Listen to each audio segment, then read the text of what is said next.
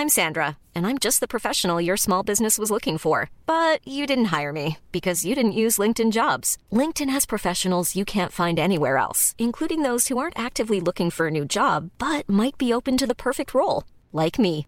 In a given month, over 70% of LinkedIn users don't visit other leading job sites. So if you're not looking on LinkedIn, you'll miss out on great candidates like Sandra. Start hiring professionals like a professional. Post your free job on linkedin.com/people today. Vamos a conversar con el doctor Arturo Erdeli, él es profesor de tiempo completo en la FESA Catlán de la UNAM y ha sido uno pues, de los analistas más acuciosos y más uh, interesantes sobre toda la información estadística que ha surgido de la Secretaría de Salud y de la oficina del doctor Hugo López Gatel. Doctor Arturo Erdeli buenos días, gracias por tomar la llamada. Buenos días, Sergio Lupita, a sus órdenes. Buenos días, doctor. Doctor, ¿cómo ve usted esta reclasificación que hizo el doctor Hugo López Gatel, que hizo que hubiera un, un salto, un salto significativo en el número de fallecimientos?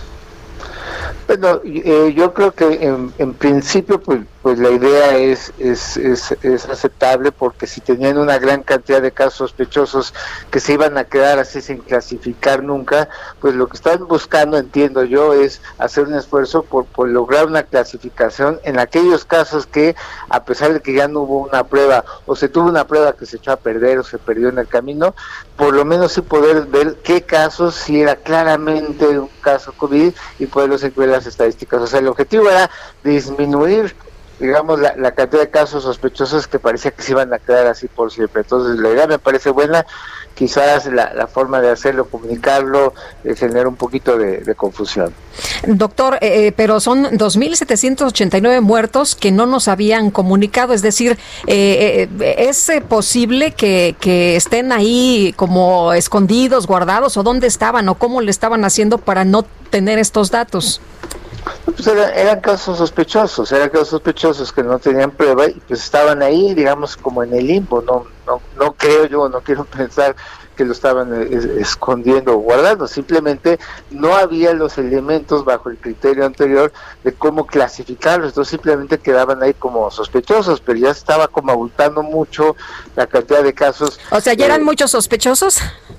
Pues, pues sí, que, que, no se llaman sospechosos, eran, eran casos con, con pendientes de resultado, digo, les han querido llamar coloquialmente sospechosos uh -huh. y así le llaman en las conferencias vespertinas, pero la base de datos aparece como, como casos pendientes de resultado, ¿no?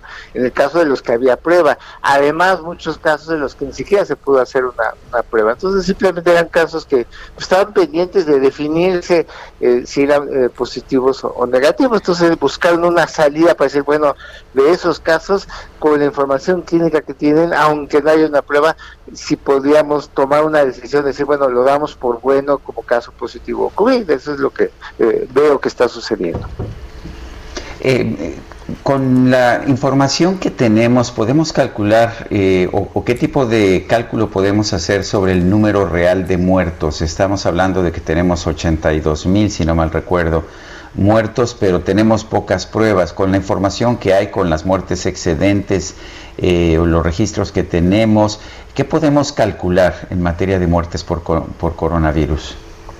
Pues los estudios que ya se han estado eh, publicando tanto por parte de algunos académicos independientes como, como las propias autoridades, lo que se ha llamado el estudio de exceso de mortalidad, que es justamente analizar, decir, bueno, eh, tenemos eh, contabilizadas, o ya se sabe, digamos, en un año normal cuánta gente se muere cada mes, ¿no? Entonces se hace una proyección y si no hubiera habido epidemia ya se tenía una buena estimación de cuánta gente se iba a morir en cada mes de este año. Entonces, ante un evento inesperado como fue esta epidemia, pues todo lo que quede por arriba de eso que se esperaba que íbamos a tener en condiciones normales, eso, ese exceso de mortalidad, lo que se hace es atribuirlo justamente a la epidemia. Entonces, esa es la manera, quizás ya habrán visto algunos estudios en las que se habla que es algo así como, habría que multiplicar como por tres aproximadamente las muertes confirmadas que tenemos. Eh, doctor, eh, de acuerdo con la información que se nos ha estado dando, eh, hay variaciones. decía el doctor Hugo López Gatel muy enojado que, pues, que no querían los periodistas o no no entendían que las últimas personas fallecidas eran 180, no 2000 y cacho. pero, pues, si presentan la información así, se entiende como que es en las últimas 24 horas, ¿no? Sí, bueno, realmente es por, por día de reporte, más bien es, eh, se agregaron en las últimas 24 horas a, la base de datos, pero el que se hayan agregado efectivamente no quiere decir que hayan ocurrido en las últimas 24 horas. Se agregaron en las últimas 24 horas, pero ya sabemos que la información viene muy, muy rezagada y que apenas entran a la base de datos casos que a lo mejor ocurrieron hace una, dos, tres, hasta cinco semanas, ¿no? O sea, es posible que tengamos 200 mil personas muertas y, y que nos eh, den la actualización un poco más adelante. Sí, de hecho, la, cuenta final, o sea, finalmente por, por más esfuerzo que se hiciera, no, no pensemos que haya mal, mala fe, simplemente por más esfuerzo que se haga por contabilizar y, y rescatar expedientes y tratar de dictaminar, siempre va a haber una gran cantidad de casos que no, no se van a poder contabilizar, sino hasta que pase toda la epidemia y el año que entra el INEGI pueda consolidar toda la información por todas las fuentes y hacer el cálculo final. Entonces el dato lo vamos a tener quizás hasta mediados del año que entra. Arturo Erdeli, gracias por hablar con nosotros esta mañana. Muy buenos días. Gracias, doctor. Buenos días. Hi, I'm Daniel, founder of Pretty Litter. Cats and cat owners deserve better than any old-fashioned litter. That's why I teamed up with scientists and veterinarians to create Pretty Litter. Its innovative crystal formula has superior odor control and weighs up to 80% less than clay litter. Pretty Litter even monitors health by changing colors to help detect early signs of potential illness. It's the world's smartest kitty litter.